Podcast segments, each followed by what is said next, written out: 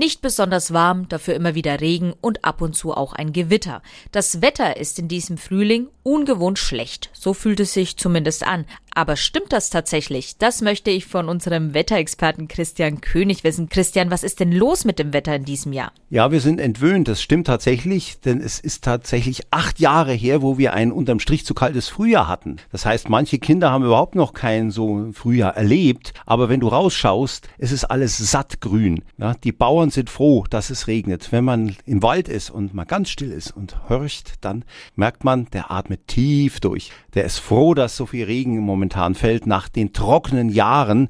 Also, das sind die positiven Seiten. Die Allergiker können durchatmen, weil nicht so viel Pollen fliegen. Es liegt daran, zumindest ist das meine Vermutung, dass die Wettersysteme, die in den letzten Jahren eher langsam und träge mit Schönwetterphasen bei uns waren, daher die trockenheißen Sommer, jetzt ein Stück weiter gerückt sind. Die sind jetzt woanders, in Sibirien zum Beispiel. Ja, auch jetzt schon, wo es im Norden über 30 Grad hat, in Nordwestrussland. Und wir sind jetzt mal zur Abwechslung auf der kälteren Flanke und das ist genauso zäh. Das heißt, es kann gut sein, dass sich das auch in den weiteren Sommer hinein so wechselhaft und eher normal, teilweise unterdurchschnittlich temperiert fortsetzt. Da müssen wir durch. Das wäre mal ein, ich sag mal, für unsere Breitengrade ganz normaler Sommer, so wie er früher öfter war. Das heißt aber auch, das war jetzt nicht nur gut mit dem ganzen Regen für unsere Gemüsegärten und den Wald, sondern der Grundwasserspiegel, der müsste sich doch auch mittlerweile wieder ein bisschen erholt haben, oder? Ja, das könnte man meinen aber es ist noch lange nicht das erreicht, was gebraucht wird. Seit dem Jahrtausendwechsel sind wir eigentlich immer treppenförmig bergab.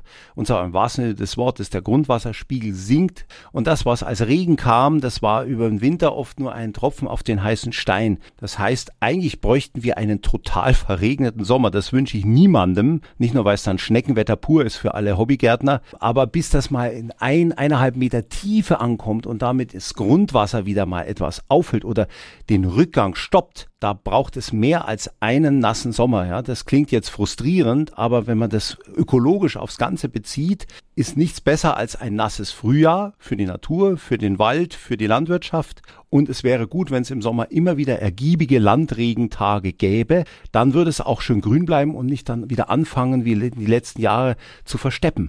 Du hast den Wald schon angesprochen. Wie sieht es da eigentlich bei dem Borkenkäfer aus? Das ist ja nach wie vor ein Riesenproblem bei uns im Frankenwald, im Thüringer Wald, bei den vielen Fichten, die es da gibt.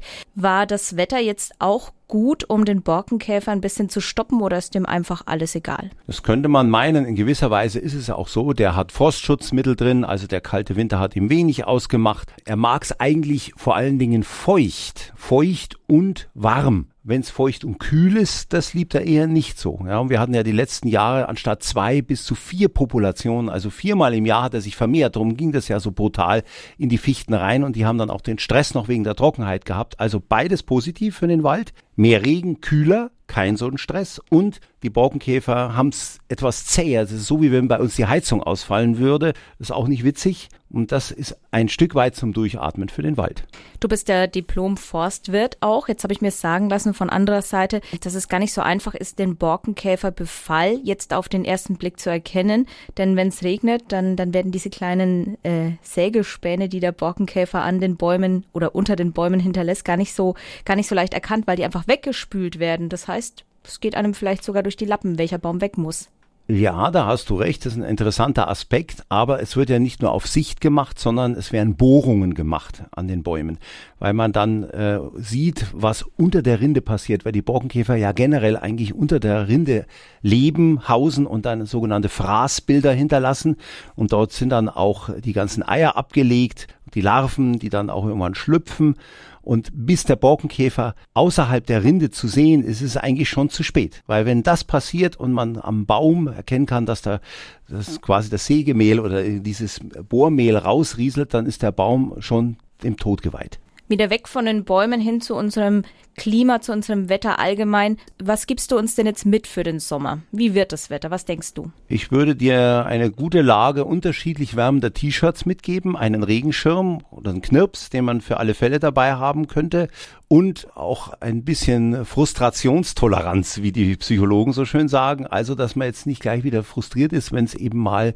äh, doch längere Zeit nicht richtig schön wird. Wir haben ja in Corona-Zeiten eines gelernt, nämlich Geduld. Und ich gehe davon aus, dass es nicht so viele Badewettertage geben wird und man vielleicht den Grill manchmal anschmeißen muss, damit man wenigstens abends was zum Wärmen hat.